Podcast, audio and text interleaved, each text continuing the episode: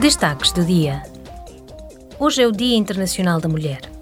O tema deste ano é abraçar a equidade e o seu objetivo é fazer com que se fale sobre a razão pela qual a igualdade de oportunidades não é suficiente, porque é fundamental compreender a diferença entre equidade e igualdade.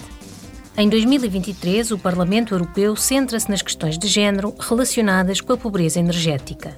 As mulheres solteiras têm mais dificuldades em pagar as contas de energia do que os homens solteiros. Tal deve-se ao facto de terem frequentemente rendimentos médios mais baixos e trabalharem em empregos mal remunerados, a tempo parcial ou precários. Esta semana, deputados da Comissão dos Orçamentos e da Comissão dos Assuntos Económicos e Monetários debateram a aplicação do programa InvestEU, que entrou em vigor há dois anos. Os deputados encontraram-se com Johannes Hahn, comissário do Orçamento e Administração, e Paolo Gentiloni, comissário da Economia, que declarou: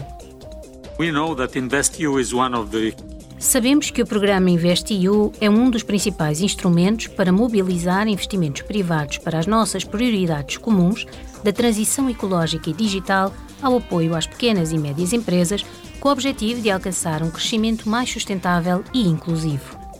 Dotado de uma elegibilidade abrangente, o programa InvestEU também pode desempenhar um papel central na liderança industrial da UE na produção de tecnologias limpas, que é um dos setores mais importantes para a competitividade da economia europeia.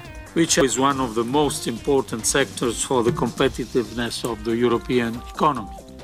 O programa InvestEU apoia o investimento, a inovação e a criação de empregos sustentáveis na Europa reúne num único programa o Fundo Europeu para Investimentos Estratégicos e outros três instrumentos financeiros da UE. Hoje e amanhã, a Comissão Especial sobre a Pandemia de Covid-19 organiza um ateliê para debater o estado da capacidade de resposta e preparação da UE para situações de crise. Num segundo ateliê, os eurodeputados encontrar-se-ão com peritos para debater os principais factos e desenvolvimentos relacionados com a síndrome pós-Covid-19.